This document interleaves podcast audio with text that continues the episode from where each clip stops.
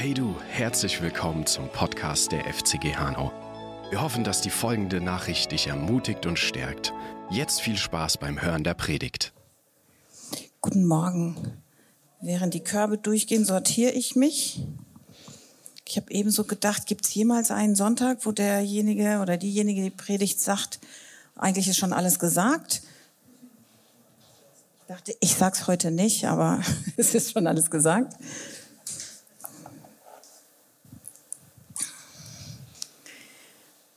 Okay. Ich will kurz beten. Danke, Vater, für die Samen, die gelegt sind, für das Opfer, das gesammelt ist, für die Gemeinschaft, die da ist, für die Herrlichkeit, die da ist, für dein Wort, das da ist. Ja, Vater, und ich stelle mich ganz unter dein Wort. Rede du, sag du, was du zu sagen hast und hilf mir zu schweigen bei den Dingen, die ich nicht sagen soll. Denn es geht darum, dein Wort zu verherrlichen und dein Leib zu bauen. Amen. Am Anfang habe ich ein kleines physikalisches Spiel für euch mitgebracht. Kein Spiel, Entschuldigung. Ähm, dieses Gerät kenne ich so seit meiner Kindheit. Meine Tante hatte eins, das war schön groß. Ähm, und haben wir immer mal mit rumgespielt. Und dann, wenn man sehr wild gespielt hat, haben sich diese Fäden verwurschtelt. Kennt ihr dieses Gerät? Ähm, auf Englisch heißt das Newtons Cradle, also die Wiege von Newton keine Ahnung, ich habe mit Physik nicht so viel. Ich habe es nach der 11. Klasse abgegeben. Aber ich habe einige technikaffine Menschen in meinem Umfeld. Ihr kennt das, wenn man hier so diese Kugel hebt und dann klickert das auf der anderen Seite weiter. Kennt ihr das? Also es reicht, wenn ich das so zeige, ohne dass ihr das ganz Große kennt. Ich werde keine Physikvorlesung halten, weil ich es nicht kann. Ich kann es nicht erklären. Ähm, aber ich will damit nachher noch was verdeutlichen. Ähm, denn eine Sache ist klar, alles, ähm, was wir an Grundlagen haben, die Prinzipien dieser Welt, gehen zurück auf einen Schöpfergott. Und alle Prinzipien, denen wir folgen, die lassen sich in den Naturgesetzen erkennen. Die können wir in der gesamten Schöpfung erkennen. Das heißt, das, was hier gilt auf der Erde, gilt auch auf dem Mond und auf dem Mars und in irgendwelchen Galaxien, weil es alles derselbe Schöpfer ist. Und er kann nicht hier ein Prinzip etablieren und woanders ein anderes, denn alle Prinzipien kommen aus ihm heraus. Das heißt, alles, was geschaffen ist, ist aus Gott geschaffen und diese göttlichen Prinzipien gelten überall. Jo, und so ein paar dieser göttlichen Prinzipien möchte ich heute mit euch besprechen, eigentlich nur eins. Nämlich, ähm, jede Aktion, die wir machen, hat auch eine Reaktion. Ähm, ihr kennt das alle, oder? Damit haben wir unsere Kinder erzogen. Ach, das, was du machst, wird auch irgendwann eine andere Reaktion hervorrufen. Aber es geht nicht um unsere Kinder oder um irgendjemand anderen, sondern es geht um das Volk Gottes. Und da möchte ich mit euch erstmal oder für euch einen kleinen Kontext herstellen. Ich möchte mit euch in eine Geschichte gehen, die ähm, im zweiten Buch Mose steht. Und vorher gebe ich euch so einen kurzen ähm, Umriss, was passiert ist. Ihr wisst, dass das Volk Israel in Ägypten gefangen war und dass Mose kam und ähm, über zehn Plagen hinweg den, ähm, den Pharao überzeugt hat, dass er das Volk ziehen lassen sollte. Ähm, in diesen zehn Plagen spielte immer etwas eine Rolle. Ich hatte jetzt hier keinen einzelnen Stab, deswegen habe ich den genommen. Und zwar, Mose hatte immer einen Stab dabei. Die Berufung von Mose war so, dass er gesagt bekommen hat, du sollst mein Volk rausziehen. Und er hat gesagt, das kann ich nicht, ich kann nicht reden, ich bin schwach, ich bin mickrig. Und Gott hat gefragt, was hast du in der Hand? Und Mose guckt mal und denkt so, äh, mein Hirtenstab. Und dann sagt er, schmeißt den auf den Boden und dieser Stab wurde zu einer Schlange. Und dann war Mose natürlich sehr erschrocken. Einmal, weil sein Stab weg war und auf einmal eine Schlange war. Und zum Zweiten, weil Gott gesagt hat, jetzt nimm diese Schlange in die Hand. Und es wurde wieder zum Stab. Und mit diesem Moment war so eine Salbung auf diesem Stab, dass Mose ähm, wirklich bekannt war mit diesem Stab des Mose. Und sieben dieser zehn Plagen stehen in unmittelbarem Zusammenhang mit diesem Stab von Mose. Und Mose nahm diesen Stab und schlug auf das Wasser und das Meer teilte sich. Und das Volk zog hindurch. Und dann gab es im 2. Mose Kapitel, ich glaube 16, ähm, nee, 15 ist dieses große Siegeslied, was die Schwester von Mose, Miriam, gesungen hat mit den Frauen. Danach ist das Volk gezogen und Gott hat sich manifestiert in einer Wolkensäule und in einer Feuersäule. Er war also immer sichtbar ging er vor ihnen her. Das war eher etwas Untypisches, denn normalerweise, wenn so ein Volk auszog, ging ja vorher irgendwie der König und dann ging dann immer dieses ganze, ähm, jede Menge Flaggen mit und alle haben gezeigt, wo gehören die hin. Und da ging Gott in einer Wolkensäule und im, in der Nacht in einer Feuersäule. Dann hat das Volk Hunger gehabt und Mose hat mit Gott geredet und sie wurden gesättigt, gestärkt mit Manna. Dann hatten sie die Nase voll von nur Manna. Jetzt wollten sie Fleisch, dann haben sie Wachteln gekriegt. Ich denke, die meisten von uns sind sehr vertraut mit diesen Geschichten. Ähm, und trotzdem, ich kann euch immer nur wieder empfehlen, lest. Lest die Bibel. Jedes Mal findet ihr was Neues. Und dann waren sie durstig. Sie waren in der Wüste und selbstverständlich bekommt man in der Wüste Durst. Da ist ein Ventilator, der ist schlecht für Kinderfinger.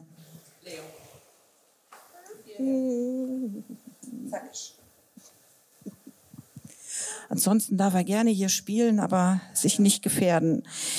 Ähm, das Volk hat Durst. Und irgendwie habe ich das Gefühl, sind Mose und Gott immer wieder im Gespräch, wie sie mit diesem Volk umgehen sollen. Und ich habe ja so ein Herz für Menschen irgendwie. Ich, ich verstehe dieses Volk Israel. Ganz häufig, wenn wir heute so über das Volk Israel reden, heißt dann immer, oh, dann haben die schon wieder genörgelt, oh, dann waren die wieder mehr, dann waren die wieder sauer irgendwie. Leute, die konnten nicht anders. Die waren völlig hoffnungslos. Also die, die, die kannten Gott ja nicht. Die kannten ihn nur durch das, was Mose gesagt hat und aus den Geschichten der Vor, Vor, Vor, Vorväter. Die hatten keine Beziehung. Und sie waren ein Leben gewöhnt. Das war nämlich, da kommt einer und sagt, was du tust und dafür kriegst du was zu essen, was zu trinken. Sklaverei. Das kannten sie. Und wenn du nicht gehorchst, dann wirst du bestraft. Und wenn es gut läuft, dann kriegst du halt ein bisschen mehr. Und aus diesem Denken kamen sie und sie hatten Durst und dann nimmt Mose nach Rücksprache mit Gott den Stab und schlägt auf den Felsen und es kommt Wasser heraus. Und hat diesen Ort benannt ähm, und zwar hat er diesen Ort genannt Streit und Versuchung, weil er sagt, das Volk sagt immer, ist der Herr in unserer Mitte oder nicht. Das heißt, das Volk sieht es, sie erleben es, sie schmecken es, sie werden gesättigt und trotzdem sind sie sich nicht sicher, ob Gott in ihrer Mitte ist. Und dann kommt der Vers, und das ist die Stelle, über die wir heute sprechen wollen. Dann kommt der Vers, und danach kam Amalek. So, das klingt so ein bisschen wie in Schüler aufsetzen, irgendwie so ein bisschen zusammenhangslos. Und dann kam Amalek. Ja, schön. Wer ist Amalek und warum und was war? Und das steht in 2. Mose Kapitel 17 ab Vers 8. Danach kam Amalek und kämpfte in Rephidim gegen Israel. Und ich lese euch den gesamten Text mal vor. Ähm, 8 bis 16. Und Mose sagte zu Josua, wähle uns Männer aus und ziehe aus, kämpfe gegen Amalek. Morgen will ich mich auf den Gipfel des Hügels stellen mit dem Stab Gottes in meiner Hand. Und da tat Josua, wie Mose ihm gesagt hatte, um gegen Amalek zu kämpfen. Und Mose Aaron und Hur stiegen auf den Gipfel des Hügels und es geschah, wenn Mose seine Hand erhob, dann hatte Israel die Oberhand, wenn er aber seine Hand sinken ließ, dann hatte Amalek die Oberhand. Da jedoch Moses Hände schwer wurden, nahmen sie einen Stein und legten den unter ihn und er setzte sich darauf. Dann stützten Aaron und Hur seine Hände, der eine auf dieser, der andere auf jener Seite. So blieben seine Hände fest, bis die Sonne unterging. Und Josua besiegte Amalek und sein Kriegsvolk mit der Schärfe des Schwertes. Danach sprach der Herr zu Mose, Schreib dies zur Erinnerung in ein Buch und lege in die Ohren Josuas, dass ich die Erwähnung von Amalek vollständig unter dem Himmel auslöschen werde. Und Mose baute einen Altar und gab ihm den Namen, der Herr ist mein Feldzeichen, indem er sagte, fürwahr, die Hand ist am Thron Jas. Krieg hat der Herr mit Amalek von Generation zu Generation.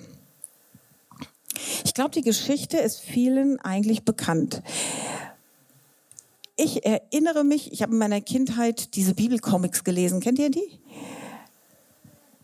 Ich fand die toll, weil die sehr schnell einen großen Überblick ähm, gegeben haben und das wurde noch so ein bisschen verbildlich. Ich bin überhaupt kein Comicleser, aber die fand ich toll. Und dann kann ich mich erinnern an eine Jugendfreizeit, ähm, wo wir jedes Jahr hingefahren sind über Silvester und in dem einen Jahr ging es halt um das Volk Israel und diese Geschichte wurde nachgestellt irgendwie, ich war Nachrichtensprecherin, also das war so, so eine Gruppenaufgabe. Wir haben Nachrichten aus der Bibel vorgelesen und eine Nachricht war, wir haben eine Reportage über diesen Kampf von Amalek gemacht und dann ähm, haben halt ein paar gekämpft und ein paar haben den Mose gespielt und die anderen haben da immer den Arm gestützt, damit er nicht runterfällt und hin und her ging das Kampfgetümmel. Das ist so meine erste Erinnerung eigentlich, die ich habe oder so eine sehr lebendige. Und Gott hat aber gesagt, nee, geh mal ein bisschen tiefer in den Text. Hier geht's nicht nur um ein bisschen bisschen, ähm, wer gewinnt, wer besiegt wen, sondern hier geht es um was richtig Tiefes. Und deswegen möchte ich euch erstmal so ein paar Personen vorstellen. Eine habe ich euch schon vorgestellt, nämlich Mose, und zwar ganz, wieder, äh, ganz eng wieder in Kombination mit seinem Stab. Die zweite Person, die ich euch ein bisschen genauer vorstellen möchte, ist der Josua. Wenn ihr sagen, ach klar, Josua kennen wir, der war ja immer in der Hütte Davids, äh, immer an der Stiftshütte. Äh, immer ganz nah bei Gott. Dieses Zelt gab es noch nicht. Das ist die erste Erwähnung von Josua überhaupt in der Bibel. Da taucht er zum ersten Mal auf. Und ich habe mich so ein bisschen gefragt, wer war dieser Josua? Der Name Josua bedeutet nämlich, Gott hat errettet. Jehoshua, ähnlich wie Jeshua, das hatte ich neulich schon mal gesagt, Jeshua bedeutet Heil, Errettung. Josua bedeutet, der Herr hat errettet. Josua ist sehr wahrscheinlich noch in Ägypten geboren. Das heißt, er hatte Eltern mit einer Vision. Das heißt, er ist in einer Kriegsgefangenschaft oder in Sklaverei geboren worden. Seine Eltern waren Sklaven und haben ihrem Kind den Namen gegeben, eine Bedeutung, der Herr hat errettet. Ist das nicht sehr prophetisch, das in das Leben eines Kindes zu sprechen, obwohl die Umstände was völlig anderes darstellen? Sie leben in Sklaverei und sagen, mein Sohn heißt, Jahwe hat errettet. Und das ist die erste, erste Erwähnung des Namens. Und irgendwas Besonderes muss an diesem Josua gewesen sein, denn sonst hätte Mose nicht in so einer Situation den Josua zu sich gerufen. Man muss sich vorstellen, ich habe euch eben so ein bisschen Kontext gegeben, das Volk ist gerade aus der Sklaverei ausgezogen, ist in der Wüste und sortiert sich irgendwie völlig neu und lernt einen Gott kennen und dann werden sie angegriffen. Das war keine Armee. Ich weiß auch gar nicht, ob die Schwerter hatten. Vielleicht haben sie ein bisschen was gesammelt von den Ägyptern, aber umgehen konnten die mit den Dingern nicht. Das waren Sklaven gewesen. Die hatten Kellen in der Hand. Die haben äh, Ägyptens tolle große Gebäude gebaut, aber noch nicht gekämpft. Und schon gar nicht hatten sie irgendwelche Kriegsstrategien irgendwie. Wir teilen uns hier in verschiedene Abteilungen auf und wenn, und die machen irgendwie einen Ausfall und die anderen mit Finte und so weiter. Ich kenne mich ja auch nicht aus, aber ich glaube, ich hätte vielleicht noch ein bisschen mehr Ahnung, wie man strategisch da vorgehen kann. Keine Ahnung. Also aus diesem wilden Haufen Volk Israel sagt äh, Mose zu dem Josua, such dir einfach mal ein paar Männer aus, die dann kämpfen gehen. Ziehe aus und kämpfe gegen Amalek. Und dieser Josua sagt, klar, mache ich. Warum kann Josua sagen, ja, ich suche mir Männer aus und ich ziehe raus? Weil er eine Bestimmung auf seinem Leben hat und weil er weiß, Jahwe hat bereits errettet. Ich glaube wirklich, dass er dieses tiefe Wissen hatte. Und nur wegen dieses, nur dieses tiefe Wissen konnte ähm, auch den Mose befähigen zu sagen, Josua, such du die Männer raus und ich gehe auf den Berg, ich gehe auf den Hügel gegenüber. Das Volk ist die nächste Personengruppe, die ich mit euch ein bisschen betrachten will. Das Volk waren ja, keine Ahnung, 100.000, 150.000, da gibt es ja verschiedene Statistiken, wie viel da mal ausgezogen sind. Die sind ja nicht alle kämpfen gegangen. Die Alten nicht, die Jungen nicht, also die Kinder nicht und Frauen sowieso nicht.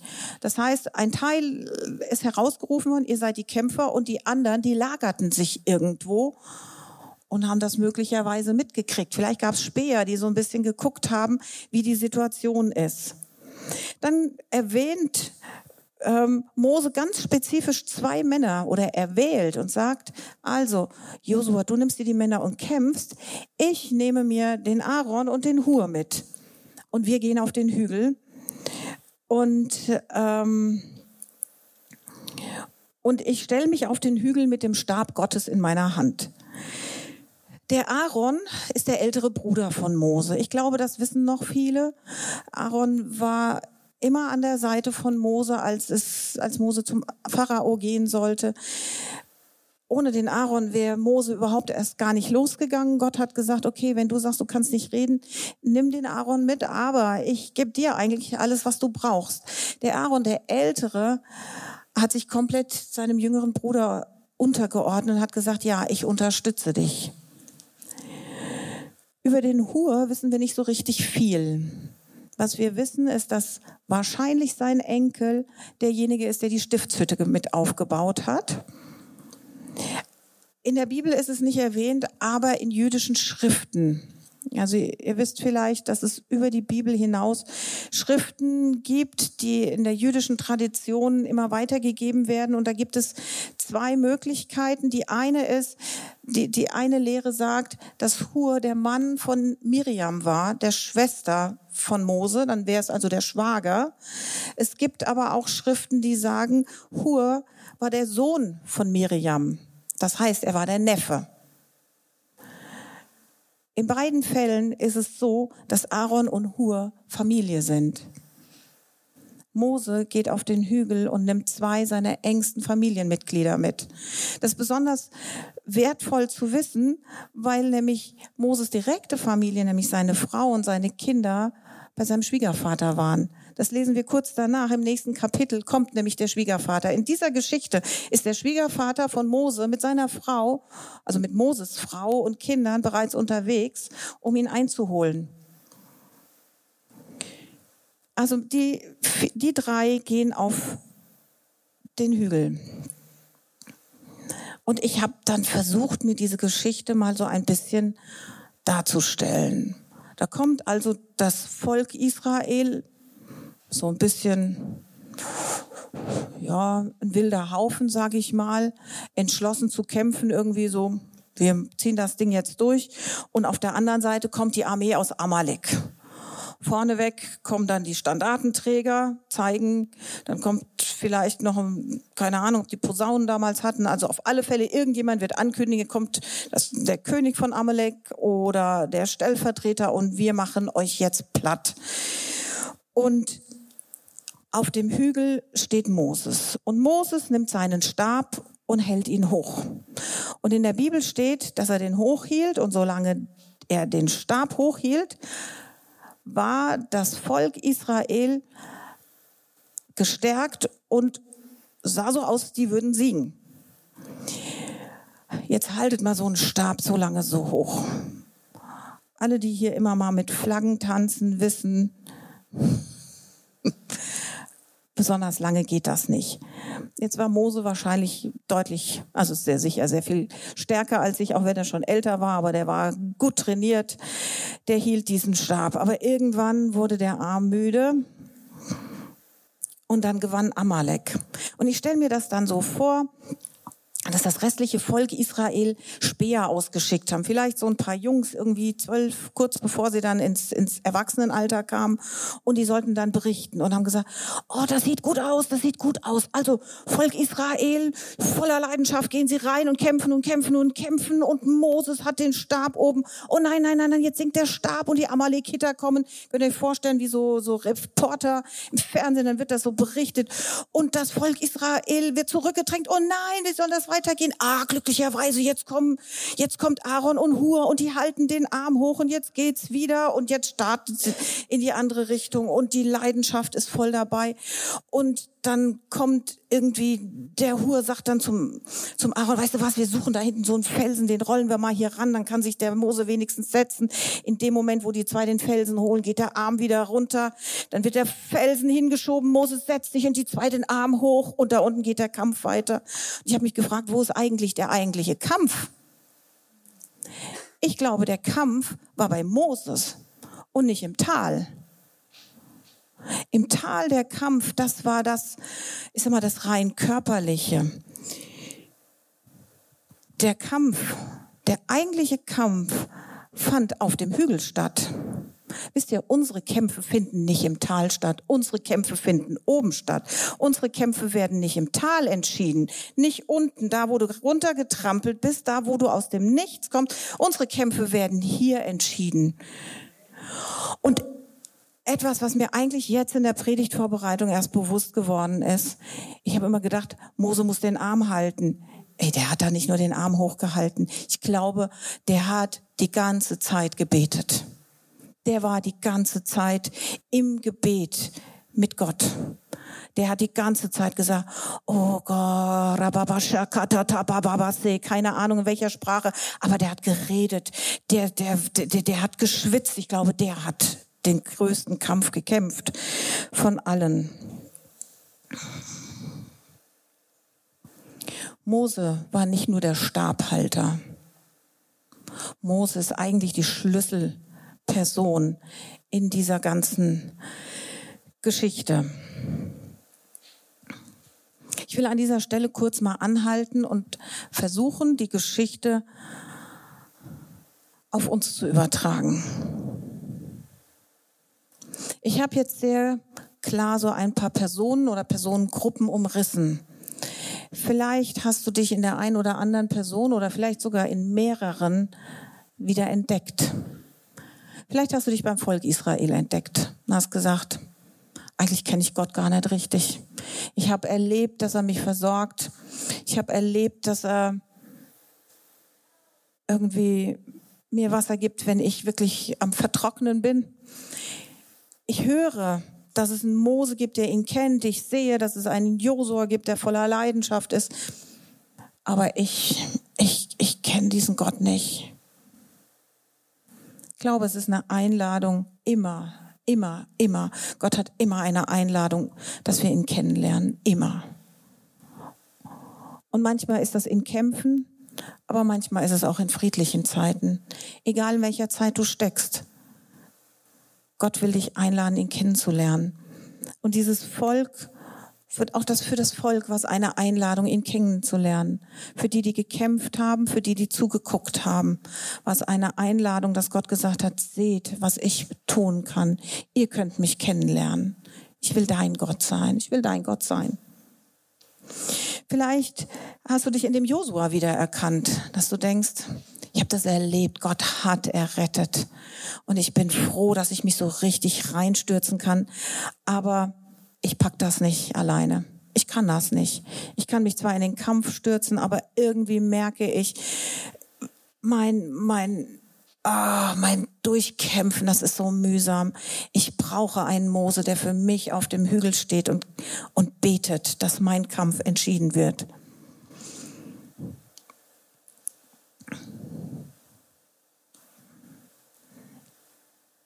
Josua ist nicht in dieser Rolle geblieben, immer derjenige zu sein, der unten im Tal steht und kämpft. Josua wurde schließlich der Anführer des Volkes, der sie in das gelobte Land gebracht hat. Josua war derjenige, der von klein auf gelernt hat und über viele, viele, viele Schritte hineingewachsen ist, diese Rolle des Mose zu übernehmen, dass er zum Schluss das Volk führt, über den Jordan hinein in das verheißene Land.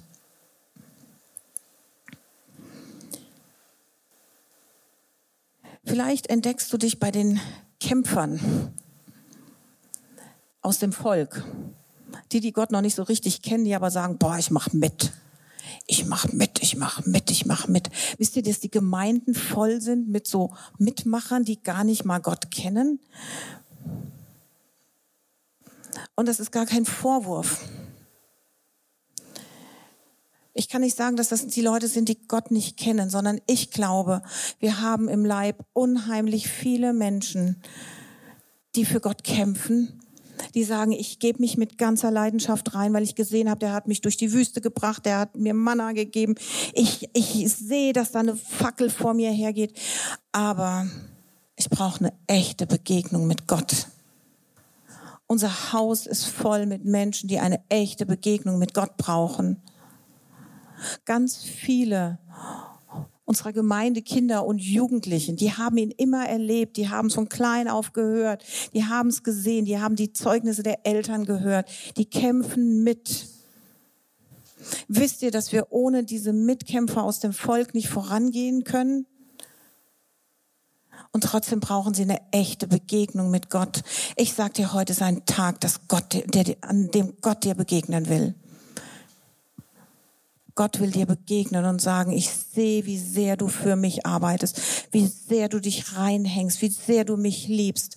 Ich will aber dich jetzt herausheben aus dem Tal, wo du immer nur kämpfst und hochnehmen auf eine neue Ebene, auf ein neues Level, wo du mich erlebst, wo du eine eins zu eins Beziehung zu mir hast, so wie Mose. Das ist eine Einladung an dich heute, dass du Gott wirklich begegnest.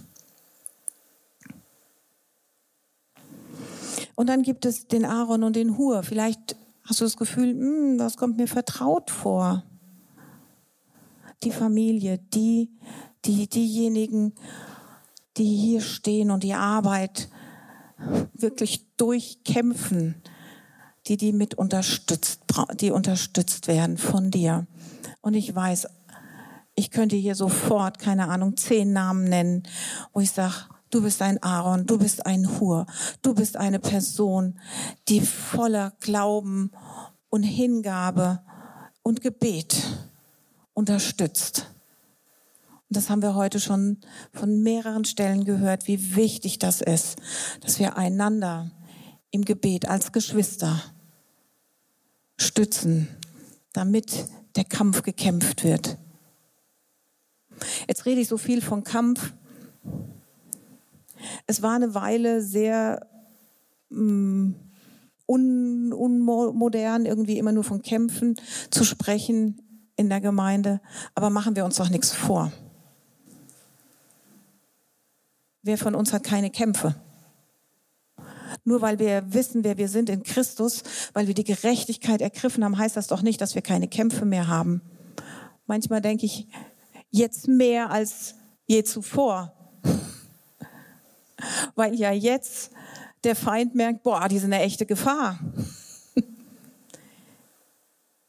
Wir brauchen einander. Wir brauchen einander. Ich überspringe mal zwei Punkte, weil ich die jetzt nach hinten schieben möchte. Ich gehe hier zurück zu diesem kleinen, naja, Klick-Klack-Ding weiß gar nicht, wie man das auf Deutsch nennt. Ist egal. Ähm, ich habe vorhin gesagt, jede Aktion hat eine Reaktion. Und das haben wir ja gerade gehört. Die Aktion war, Mose hielt den Stab und Gottes Reaktion war, ich schenke den Sieg. Die Aktion war, ich lasse müde alles sinken. Die Reaktion war, die anderen gewinnen.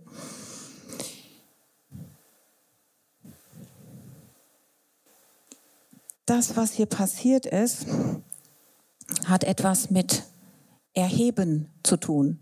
Mose hat seinen Arm erhoben mit dem Stab. Und wisst ihr, was das bedeutet? Er hat mit diesem Stab, der gesalbt war, ich will gleich nochmal genauer auf diesen Stab eingehen, ähm, die Autorität wirklich erhoben, die Gott ihm gegeben hat und hat sich direkt verbunden mit dem Himmel. Wir würden es heute sagen mit dem offenen Himmel. Etwas, was Mose in der Zeit nicht kannte. Aber er hatte die direkte Verbindung zu Gott, zum Himmel. Er hat Gott erhoben, er hat ihn erhöht, er hat ihn gewertschätzt. Das heißt, wenn wir den Namen Gottes erheben, erhebt er uns. Gott hat den, ähm, Mose hat den Namen Gottes erhoben und Gott hat das Volk Israel erhoben. Wenn wir andere erheben, so wie Aaron und Hur sich völlig zurückgenommen haben und Moses erhoben haben, ihm die Hände erhoben haben, wurden sie erhöht. Sie sind genannt mit Namen in dieser Geschichte. Und jeder, der so ein bisschen die, die Geschichte und, und das jüdische oder das hebräische Denken versteht, merkt, es ist immer wichtig, wenn ein Name genannt wird. Immer wenn etwas ganz Besonderes passiert, beziehungsweise Gott einen Bund schließt, offenbart er sich mit einem Namen. Das heißt, hier ist etwas ganz Besonderes passiert und Gott hat sie gewertschätzt, indem ihre Namen geschrieben sind in dieser besonderen Schlüsselgeschichte in der Bibel. Und manchmal brauchen wir es, dass andere uns erheben, damit wir Gott erheben können. Und das ist das, was der Andi vorhin angedeutet hat. Das will ich einfach als Zeugnis geben, ähm, was wir jetzt die letzten Wochen, Monate oder eigentlich Jahre erlebt haben. Ähm, ich weiß gar nicht, wie viele Jahre es her ist. Einige, viele. Da kam Roy, mein Mann, von einem Nachtdienst und sagte, der Heilige Geist hat mit ihm gesprochen.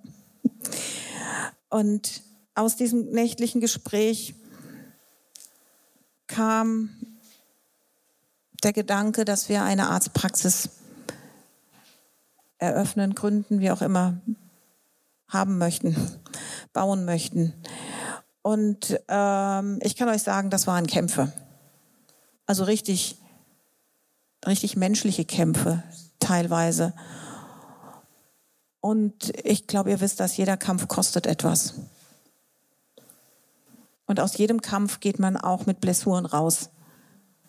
Also jeder, der irgendwie Zeugnisse erzählt, wie schön das ist, ähm, erzählt eigentlich nicht mit Worten, aber indirekt auch von den Wunden. Deswegen, ich möchte euch wirklich von ganzem Herzen bitten, für die Tanja zu beten die vor zwei Wochen hier war. Sie erzählt hier von einem Projekt und das sieht toll aus, wenn man das hört. Irgendwie so, oh, die Bilder und das Volk und die, die Dorfleute sind gekommen und haben geholfen. Das ist das Ergebnis. Und keiner von uns, nicht mal ansatzweise, können wir erahnen, wie viel, wie viel Schmerzen, wie viel Tränen, wie viel Kraft das die Tanja gekostet hat und ihr gesamtes Team. Also lasst uns wirklich die Tanja in der, ähm, in, in der Hinsicht wirklich erheben, damit sie Gott erheben kann, damit der Kampf gekämpft werden kann. Sie ist eine Schlüsselperson, wirklich. Und sie braucht einen Aaron und einen Hur an ihrer Seite. Und das ist nicht eine Person, sondern es ist möglicherweise ein Haus. Vielleicht sind wir Hur für sie, die, das gesamte Haus, um sie zu stärken da drin. Also bitte beneidet niemanden, der sowas Tolles erzählt, um solche Zeugnisse und sagt, das will ich auch, ohne die Kosten zu kalkulieren. Okay? Es ist, alles hat einen Preis. Auf alle Fälle ähm, waren wir sehr, sehr dankbar für Gebetsunterstützung. Deswegen bin ich auch so dankbar für das Zeugnis von der Sonja. Klar können wir manche Sachen machen und durchkämpfen, aber es ist mit Gebetsunterstützung schon so schwer. Wie soll es eigentlich ohne Gebetsunterstützung sein? Wie ist das eigentlich, wenn wir uns nicht stützen, unterstützen im wahrsten Sinne des Wortes? Was heißt denn unterstützen? Das ist das, was die gemacht haben. Sie standen unter dem Arm und haben den gestützt. Das ist Unterstützung, Gebetsunterstützung. Wir sind vielleicht die Stütze für andere. Und wir haben das immer wieder erlebt. Und jetzt steht halt bei uns auf dem Grundstück ein sehr großes Gebäude. Und es ist gefüllt, es ist noch nicht fertig, noch lange nicht. Und ich bin sicher, wenn es mal fertig ist, kommt Gott wieder mit anderen Plänen oder neuen Plänen. Ähm aber ich habe das gemerkt wenn wir füreinander da sind und einander unterstützen, wird der Kampf so viel leichter. Beziehungsweise manche Kämpfe müssen wir gar nicht mehr kämpfen, sondern die kämpft Gott für uns. Gott kämpft dann für uns. Ein Josua hat dann für uns etwas gemacht. Manche Kämpfe haben wir gar nicht persönlich ausgekämpft, sondern wir haben gebetet und jemand anderes hat für uns etwas durchgeboxt. Ich bin unendlich dankbar für unsere Banksachbearbeiterin. Ich glaube, sie hat keine Ahnung, was sie da durchgekämpft hat. Aber sie ist Teil dieser göttlichen Bestimmung, wahrscheinlich ohne, sehr wahrscheinlich, ohne dass sie es weiß. Aber Gott hat sie mit reingewoben in diesen Plan. Und ja, wir treffen uns jeden Donnerstag hier zum Beten. Und zwar, weil es auf unserem Herzen ist, für dieses Haus zu beten für dieses Haus, für die Leiterschaft, für die Ältesten, für die Claudia, für die Familie von ihr, für den Kinderdienst, für den Lobpreis, für was auch immer Gott uns aufs Herz legt. Oder was vielleicht auch manchmal als Input kommt. Manchmal sind wir zu zweit, und letzten Donnerstag waren wir 14. Zwölf Leute sind zu uns gekommen. Und ihr könnt euch nicht vorstellen, was das für uns bedeutet. Wie sehr mich das bewegt hat. Denn es ist von hier aus ziemlich genau eine halbe Stunde. Und einige von euch, die da waren, ich weiß, ihr hattet eine längere Fahrt und ihr musstet abends noch im Dunkeln und spät zurückfahren. Und es hat mich zutiefst bewegt, weil ich gemerkt habe, da ist das Volk an unserer Seite. Da sind Geschwister an unserer Seite und haben uns unterstützt und mit hineingeschoben. Das war, war sehr wertvoll. Das war so kostbar, dass der Dirk gesagt hat, das will ich auch. Und es ist, es ist auch für den Dirk und ähm, es ist auch für Sigmar und Ulla. Es ist für alle. Wisst ihr, das ist eigentlich das, was Gott möchte. Das ist das, was er will von uns. Ich habe dann am Donnerstag so ein bisschen diesen Bezug hergestellt. Wir sind so ein Volk. Ich habe immer gesagt, wo ist mein Volk? Wenn das Volk Israel später dann, als sie endlich das Land einnehmen, und dann ist der eine Stamm angegriffen worden, dann kamen die anderen Stämme und haben gesagt, ey, wer meinen Bruder angreift, greift mich an. Wir sind dabei. Und ich habe wirklich sehr, sehr lange gesagt, habe gesagt, wo ist mein Stamm? Wo sind meine Leute? Die, die uns unterstützen, die den Arm hochhalten, die mit da sind. Und auch wenn sie den Kampf nicht verstehen, ich meine, ich glaube, Hur und Aaron waren völlig beschäftigt, sich um den Mose zu kümmern. Die konnten gar nicht gucken, was unten ist.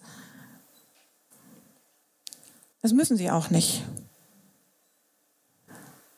Und ihr müsst auch nicht alle Kämpfe kämpfen und alle Kämpfe wissen, die wir kämpfen, aber ihr könnt unterstützen. Und in dem Zusammenhang möchte ich auch wirklich euch herzlich ans Herz legen. Und ich weiß, viele, viele machen das auch. Der Claudia die Arme zu stützen, sie zu unterstützen. Keiner von uns kennt die Kämpfe, die sie kämpft. Aber wir müssen die Kämpfe nicht kennen, um sie und können sie trotzdem unterstützen und für sie stehen. Und Gott ehrt das. Das hat etwas mit Ehrerbietung zu tun. Immer wenn wir jemanden erheben, erheben wir den Namen Gottes und er erhebt uns. Wisst ihr, das ist dieses göttliche Prinzip von Aktion und Reaktion. Je höher ich diese Kugel halte, desto höher fliegt sie auf der anderen Seite hoch. Das heißt, wenn ich so ein bisschen mickrig was gebe, ist nur ein mickriger Ausschlag. Wenn ich mich mit ganzem Dings reinhänge, wird es noch größer. Wisst ihr, was passiert, wenn zwei Kugeln hochgehen? Dann ist der doppelte Ausschlag.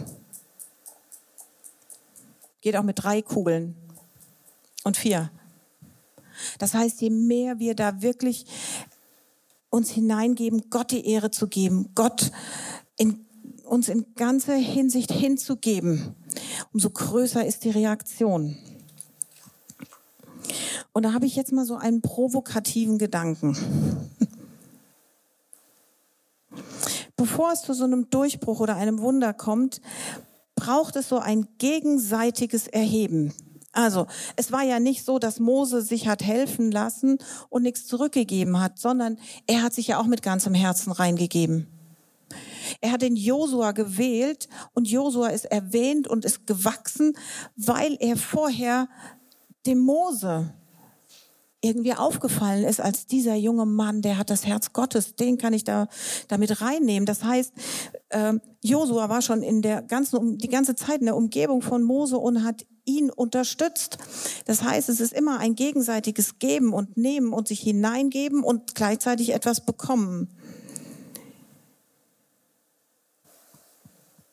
Und Gott hat das Volk Israel erhöht, immer dann, wenn er erhöht wurde.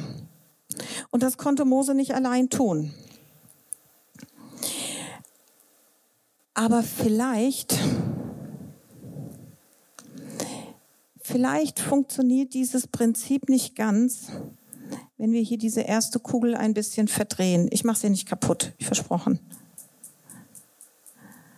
wenn etwas von meiner Aktion, ich sage jetzt mal, verunreinigt ist.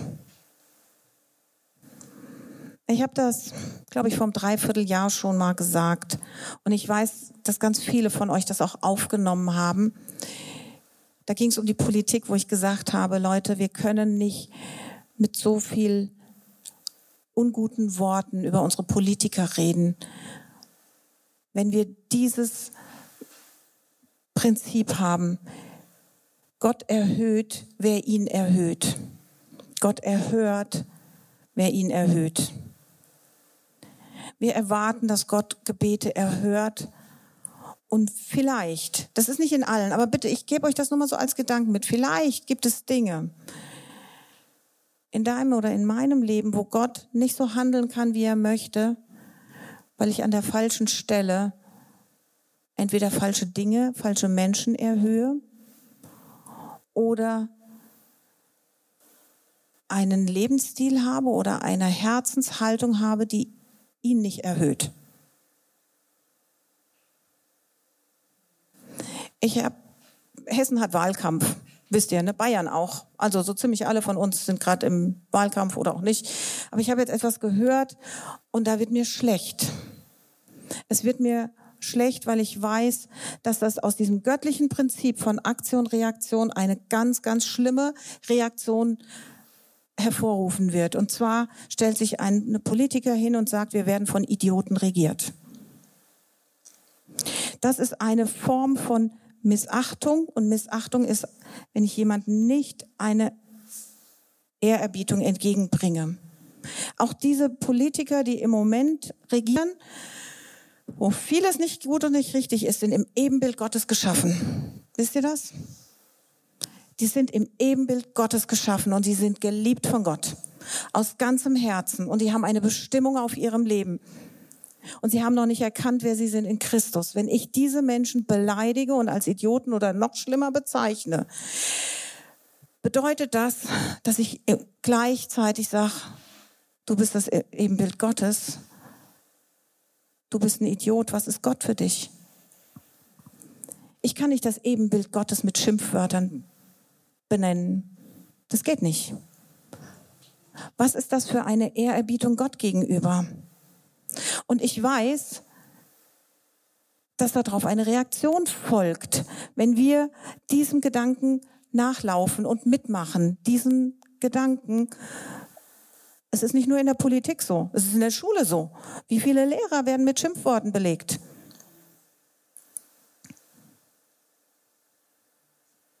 Das ist bei uns in der Praxis so. Wir sind umgezogen, waren drei Tage online nicht erreichbar. Irgendwie Dienstagabend schreibt jemand eine E-Mail, wir kannten den noch nicht, will Patient werden. Hallo, kann ich Patient werden? Mittwoch ein Rezept abholen. Mittwoch war Telefon abgeschaltet. Wir waren im Umzug. Donnerstag, Mittwoch, Donnerstag ging nichts. Freitagmorgen kommt eine übelst beschimpfende E-Mail. Wirklich übelstes, unterstes Niveau. Ohne uns zu kennen und mit, mit der Aussage, und sowas darf sich Arzt nennen. Leute, so, so, so können wir nicht umgehen und mit so Patienten können wir nicht arbeiten. Wir müssen wirklich einen, einen, einen Lebensstil haben und, und eine Kultur hervorbringen, eine Kultur der Ehre. Da reden wir schon viele Jahre von und merken manchmal gar nicht, wie wir immer wieder in die Fallen des Feindes tappen. Es ist nämlich echt schwer. Lasst uns das nicht tun. Lasst uns das nicht tun. Lasst uns aufpassen, in welcher Form wir reden. Denn ganz ehrlich, wenn wir Gott erhöhen wollen, wenn wir sagen, wir erheben dich hier und wir haben es vorhin gesungen und ich fand es Hammer. Am liebsten würde ich das Lied am Ende der Predigt nochmal singen. Und gleichzeitig aber das Ebenbild Gottes so missachten und nicht erhöhen und nicht erheben, ist das, ist das vielleicht, vielleicht der Grund, warum das ein oder andere Gebet nicht durchbricht, der ein oder andere Kampf nicht gewonnen werden kann. Ich sage nicht, dass das immer so ist, okay? Aber ich glaube, wir sollten uns auch wirklich prüfen in der Hinsicht, ob es da irgendwelche Dinge gibt. Und da können wir Gott fragen und sagen, gibt es irgendetwas, wo du was, was du einfach offenbaren willst oder was du ans Licht bringen willst, wo mein Herz einfach nicht ungeteilt ist und wo die, die Reaktion, die ich von dir brauche und auf die ich hoffe und für die ich bete, nicht eintreten kann, weil ich schon die falsche Aktion habe.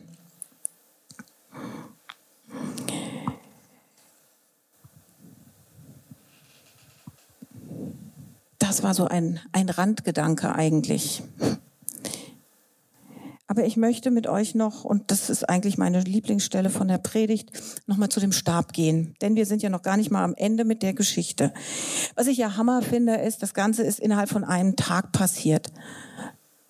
Also da ist ein Volk, was nicht kämpfen kann, Krieg, kämpft gegen ein Kriegsvolk und gewinnt innerhalb von einem Tag. Also noch nicht mal 24 Stunden, sondern bis zum Sonnenuntergang ist das Ding durch. Finde ich ja schon sehr beeindruckend. Und zwar wird da geschrieben mit der Schärfe des Schwertes. Ich mag es ja so die, die ähm, hebräischen ähm, Bedeutungen nochmal rauszugraben, was da wirklich steht. Die Schärfe ist natürlich scharf, vorne die Spitze des Schwertes, ist aber auch dasselbe Wort wie äh, für Mund. Das heißt, wenn wir kämpfen, kämpfen wir auch mit dem Mund. Und da denke ich, hat Mose wirklich auch gekämpft. Ja, du bist auf unserer Seite. Und das Schwert, nur für die, die mal so ein bisschen Spaß dran haben, das heißt Kereb. Kennt ihr die Cherubim? Das sind die, die mit Schwert vor den Garten Eden, vor den Garten in Eden gestellt wurden. Und dann sagt der Herr zu Mose, schreib dies zur Erinnerung in ein Buch und lege in die Ohren Josua, dass ich die Erwähnung von Amalek vollständig unter dem Himmel auslöschen werde. Das heißt, äh, lege es in die Ohren von Josua bedeutet, erzähle es ihm immer und immer wieder. Und das war der Moment, wo er Mose zum Mentor für Josua eingesetzt hat. Und Mose baute einen Altar und gab ihm den Namen, der Herr ist mein Feldzeichen. Es war zu der Zeit so, immer wenn Land eingenommen wurde, hat man einen Altar gebaut und gesagt, dieser Altar gehört zu diesem Gott und dem wird dieses Land geweiht, gewidmet. Das haben auch andere Völker gemacht, haben das ihren Götzen geweiht, aber Gott hat, äh, Mose hat das für den lebendigen Gott gemacht und hat gesagt, der Herr ist mein Feldzeichen. Ein anderes Wort, was im, im Deutschen häufig verwendet wird, was, womit ich nie was anfangen konnte, ist der Herr ist mein Banner. Kennt ihr vielleicht? Sein Banner über uns ist Liebe. Und ich so, mm, ich konnte damit jetzt nicht so richtig was anfangen. Feldzeichen, okay, was bedeutet Banner oder Feldzeichen. Ich habe es vorhin schon angedeutet. Das waren diese Standarten, die die ähm, Könige mit ins Feld genommen haben. Das haben sie über viele Jahrhunderte gemacht. Ähm, ich glaube sogar noch bis ins letzte Jahrhundert und ich weiß nicht, ob das in der Ukraine jetzt gemacht wird, aber die haben ihr Banner mit. Auf den, auf den Kriegsgeräten steht, das ist gezeichnet, da gehört das dazu. Diesem, diesem König oder diesem Herrscher untersteht diese Armee. So. Deswegen war ich froh, dass es hier keinen Stab ohne Flagge gibt. Der Gott ist mein Banner. Und was da steht, ist Jahwe Nissi. Jahwe Nissi. Ich liebe die Namen Gottes. Wisst ihr, dass wir vorhin gesungen haben, Ehre und Macht, Lobpreis und Kraft, deinen Namen preisen wir? Es gibt nichts Stärkeres, als den Namen Gottes zu preisen, aber dazu müssen wir ihn kennen, den Namen Gottes. Und Gott hat viele Namen. Und ich wollte eigentlich über einen anderen Namen predigen und Gott hat immer wieder gesagt, nee, na, ja, wenn Nisi. Und wisst ihr, es ist mir so, so, so schwer gefallen, Zeit zu finden oder mich hinzusetzen für diese Predigt. Normalerweise bereite ich Predigten vor, wenn ich im Garten bin und so mit Gott bin oder wenn ich Auto fahre alleine. Und es war einfach die letzten Wochen, ging das nicht. Und dann habe ich gestern gesagt, oh, jetzt setze ich mich hin und ich konnte es nicht. Wisst ihr, wann ich anfangen konnte, die Predigt vorzubereiten? Ich habe Lobpreis angemacht. Ich habe im Moment so eine, eine Playlist und da heißt immer wieder heilig, heilig, heilig, heilig. Leute, ich habe noch keine zehn Sekunden dieses Lied gehört und diese Predigt kam. So.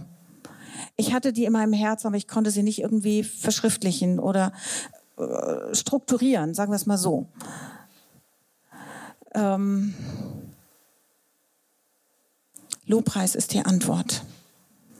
Das habe ich in den letzten Monaten und Jahren, als wir diese Praxis gebaut haben, immer wieder gemerkt. Wir haben so viele Gebete gebetet. Ich habe irgendwann abends zum Roy gesagt, ich weiß nicht mehr, was ich beten kann. Ich weiß nicht mehr. Wir haben alles, ich habe alles gebetet, was, was zu beten geht. Alles. Alles alle Strategen, alle strategischen Gebete, alles, alles, alles. Ich weiß nicht mehr, ich, wir brauchen einen Durchbruch. Ich habe gesagt, ich kann nicht mehr beten. Ich habe zu Gott gesagt, ich kann nichts mehr beten. Nimm du, was in meinem Herzen ist, hör dir es an. Ich lobe dich nur noch. Ich fange nur noch an mit Lobpreis. Ich bete nicht mehr. Ich bin nur noch im Lobpreis. Wisst ihr, was Lobpreis ist? Gott erheben. Und dann kämpft er und erringt den Sieg. Wir müssen den Namen Gottes kennen. Yahweh Nissi heißt der Herr mein Banner. Mein Banner. Er hat sich vorgestellt diesem Volk und hat gesagt, ich bin Jahwe Nissi ich gehe euch voran. Das war der erste Kampf, den ihr gekämpft habt. Und ihr wusstet es nicht, aber ich bin euer Banner, was vorne weggeht. Ich bin der König, für den ihr kämpft und der für euch die Kämpfe kämpft und der die Verantwortung hat und der weiß, wie es geht. Und deswegen darf eine Fahne nie auf den Boden kommen. So eine Flagge oder ein Banner, was auf dem Boden ist, ist besiegt. Aber der Name des Herrn ist erhoben der ist niemals besiegt und niemals auf dem Boden.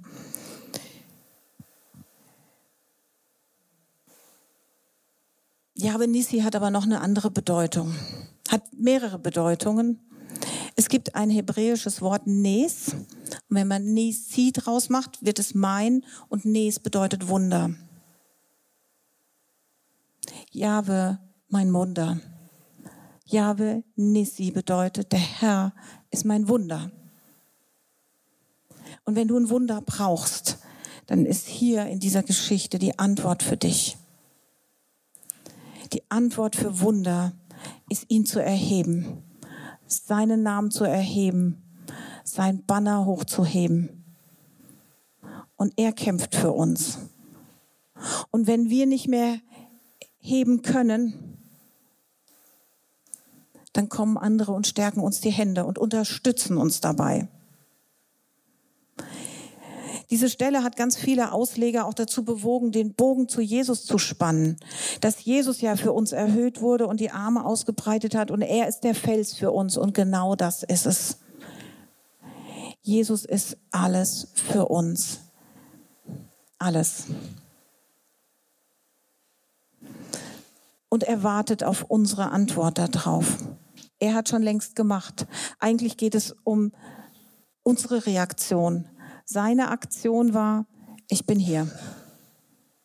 Ich lade dich ein. Ich lade dich ein, du aus dem Volk Israel, der mich noch nicht kennt. Ich lade dich ein, du Josua, der mich kennenlernen will. Ich lade dich ein, du Kämpfer und Krieger, der die ganze Zeit gerödelt hat. Ich lade dich ein, mich kennenzulernen und meine Ruhe kennenzulernen. Ich lade dich ein, du Aaron und du Hur, du treue Unterstützung. Ich lade dich ein. Ich lade euch ein, ihr Moses, die vorangeht. Ich lade euch ein, unter mein Banner zu kommen. Denn ich bin dein Wunder. Jahwe Nisi, der Herr mein Wunder. Lasst uns das wirklich nehmen, dass wir, dass wir einander immer mehr und noch stärker einander dienen und unterstützen. Und ich weiß, es machen so viele von euch. Sonja hat es erzählt, da gibt es eine kleine Gruppe. Ich weiß, die Hainburger sind eine starke Gruppe in den Hauskreisen, sehr viele starke Gruppen. Aber ich glaube, deswegen ist zum Beispiel diese Team Night so wichtig. Ähm, deswegen treffen wir uns am Donnerstag auch nicht zum Beten, weil wir das am, am Freitag, äh, am, am Mittwoch in der Team Night wirklich in dieser gesamten Dynamik mit allen, die da sind, machen. Ich habe ganz lange gedacht, und ich glaube, das war rückblickend ein bisschen dumm. Ich habe gedacht, ich muss nicht jeden Sonntag nach vorne kommen, für mich beten lassen. Ähm, ich glaube, es war nur manchmal dumm, nicht immer. Ich glaube tatsächlich, wir müssen nicht jeden Sonntag uns immer und immer wieder hier vorne hinstellen, für dasselbe beten lassen. Wenn da irgendwie kein Durchbruch kommt, dann müssen wir Gott fragen, warum fehlt mein Durchbruch? Denn die Gebete hört er. Wenn er nicht antwortet, dann ist da irgendetwas, was er uns entweder beibringen will oder wo wir noch etwas klären müssen oder sonst etwas. Gott ist kein tauber Gott. Der lässt nicht zu, dass du irgendwie jahrelang für irgendetwas betest und es passiert nicht. Also lass uns da wirklich auch ehrlich werden mit Gott und sagen, was ist es? Aber manchmal ist es auch gut zu sagen, ich komme nach vorne und lass für mich beten. Oder ich rufe jemanden an. Oder wir sagen, habt ihr nicht Lust, zu dem Stadtgemeindegebet donnerstags zu kommen? Kommt zu uns und betet und, und segnet einfach dieses Haus. Und Überwältigendes passiert. Und ich weiß, jeder von euch braucht Wunder. Aber wisst ihr, das Banner Gottes ist hier. Das ist nicht das hier. Das ist eine Flagge, das ist jetzt das Symbol, was ich für die Predigt genommen habe. Sein Banner ist über uns hier aufgerichtet. Und das gilt für Thomas und Julia und Sigmar und Ulla, für Andi und Karina. Er sagt euch, ich bin der Herr, dein Banner. Das gilt für Frank und Jenny. Für Sonja. Dahin sehe ich schon gar nicht mehr. So dunkel mit den Vorhängen gilt für dich. Gott sagt, ich bin der Herr, dein Banner. Ich bin der Herr, dein Wunder. Und das, was er braucht von uns, ist, dass wir ihn erheben. Und er handelt. Und wir erheben ihn und er handelt. Und je mehr da etwas draus wird, desto mehr wird eine dynamische Bewegung. Wisst ihr, Gott ist ein dynamischer Gott. Er ist nicht statisch. Er ist immer in Bewegung. Er ist immer in Aktion. Und das, was er tut, das ist gut. Amen. Danke, dass du unseren Podcast angehört hast. Wir hoffen, dass diese Predigt dir etwas mitgeben konnte und dich in deinem Glauben stärken konnte. Sollten wir als Gemeinde dein Interesse geweckt haben, freuen wir uns darauf, mit dir Kontakt aufzunehmen. Gehe dafür einfach auf unsere Webseite www.fcghu.de.